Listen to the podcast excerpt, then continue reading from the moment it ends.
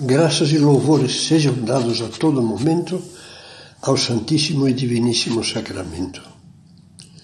Terceiro dia da novena de Corpus Christi. A missa, centro e raiz da vida cristã. Com palavras de São José Maria, lembramos que é preciso lutar por conseguir que o santo sacrifício do altar seja o centro e a raiz da tua vida interior, de modo que todo o teu dia se converta num ato de culto que vai transbordando em jaculatórias, em visitas ao Santíssimo Sacramento, em oferecimento do teu trabalho profissional e da tua vida familiar.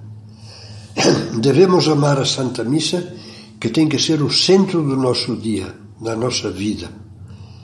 Se vivemos bem a missa, como não havemos de continuar depois com o pensamento no Senhor, com o desejo irreprimível de não nos afastarmos da Sua presença para trabalhar como Ele trabalhava e amar como Ele amava. Amar, ensina ainda São José Maria, é ter o coração grande sentir as preocupações dos que estão ao nosso lado, saber perdoar e compreender, sacrificar-se com Jesus Cristo por todas as almas. Se nós amarmos com o coração de Cristo, aprenderemos a servir e defenderemos a verdade claramente e com amor. Oração. Jesus, ajuda-me a compreender que posso transformar os meus deveres diários, o trabalho, o estudo, a vida familiar, o descanso, em uma missa continuada.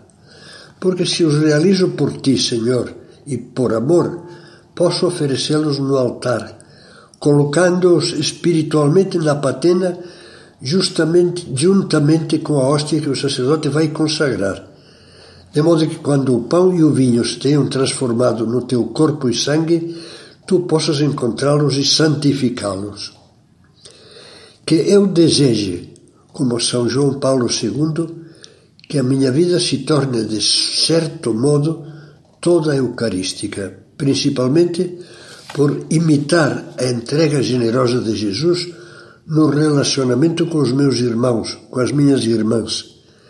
Que o meu coração se torne grande, capaz de compreender, de perdoar e de servir a todos. Dá-nos, Senhor, a graça de tirar forças da Eucaristia para santificar os pequenos deveres de cada dia. Assim, vivendo a nossa vida como vocação, como dizia Bento XVI, poderemos tornar-nos, dia após dia, um culto agradável a Deus.